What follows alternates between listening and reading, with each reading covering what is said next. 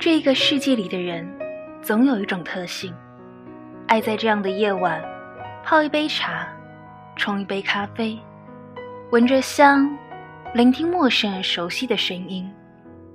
我不知道现在的你们是否也是这样，但感谢你们依然守候着，收听我的节目。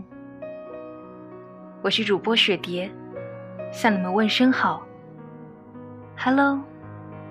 你们好吗？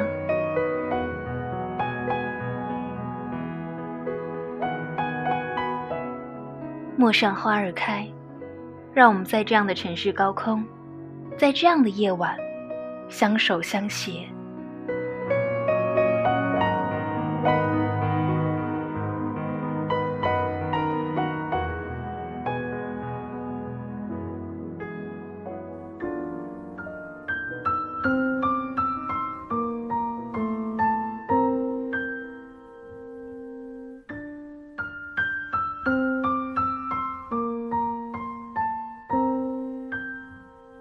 其实，南平第一眼看到杜子一，心中便是一震。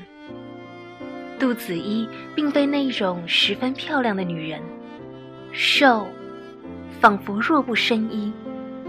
那件松香色银丝绣折枝梅的旗袍穿在身上，虚虚实实，到腰那里不盈一握，看得人黯然销魂。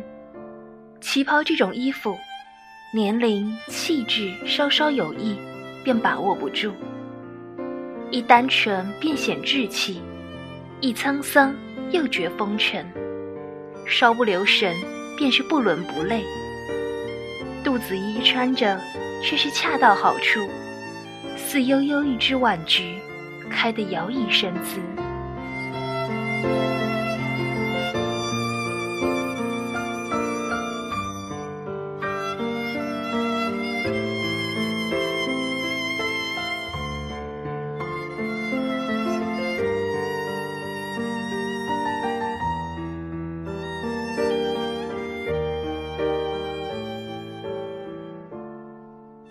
南平心中恋恋不舍，一个月里倒有四个周末消磨在了帘卷西风。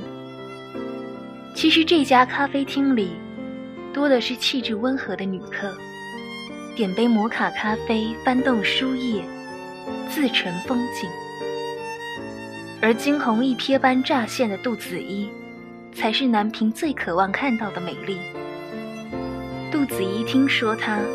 倒是两个月以后了，他顺着侍者的指点望过去，只见尾帘下那衣冠楚楚的男子，深色外套里深蓝色的衬衣，像冬天宁静的海。视线便刹那有些模糊。那样深蓝色的衬衣，干净、整洁，一丝不苟，就像剑阳一样。认识高建阳时，他还在酒店公关部做经理。前台由 check in 资料得知第二天是他生日，便通报了公关部。由于是贵宾，生日蛋糕与香槟由他亲自送上门去。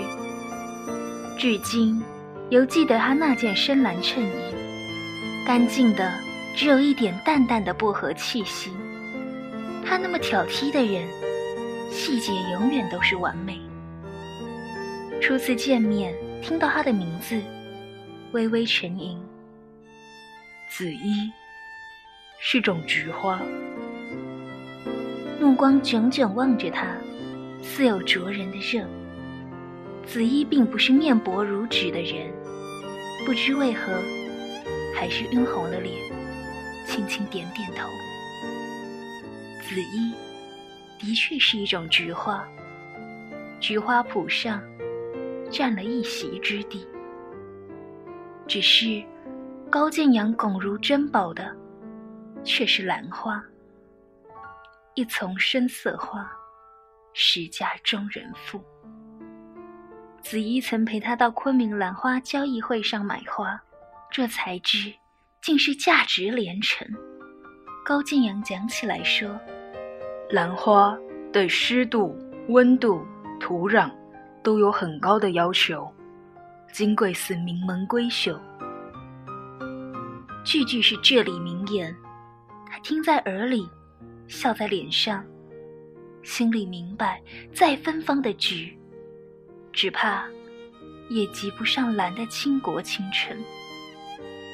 时间一久，也迟疑，最后是否两相厌倦，不欢而散。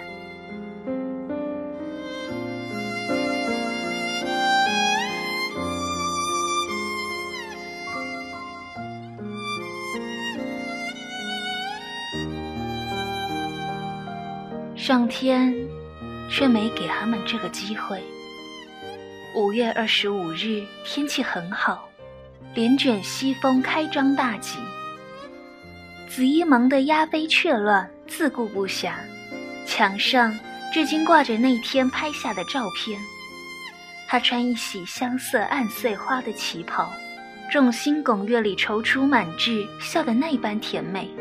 因接到他登机前。抽空打来的电话，许是因为不能出席，故而略感歉意。终于道：“对不起，我过两天就回来。”子怡，我爱你，至死不渝。至死不渝呀！山盟海誓，一瞬间以为真的可以到海枯石烂那般久远。喜气洋洋的音乐与掌声中。一剪两断，那鲜红细软的缎带。凌晨回家，电视新闻里才知道，那架航班号为 CI 六幺幺的波音七四七出了空难。他与两百二十四人一同坠入大海，永不能回。他没有赶到香港去，他的一应后事，自有他名正言顺的妻。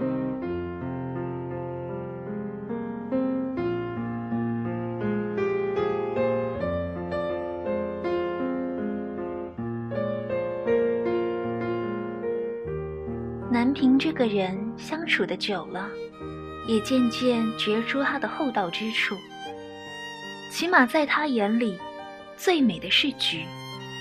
每次来送他大捧清逸芳香的菊花，让他插在办公室那只白瓷方尊瓶里。婚后，南平也曾问：为何给我买这么多件深蓝衬衣？他微笑不语，他便以为他喜欢这个颜色。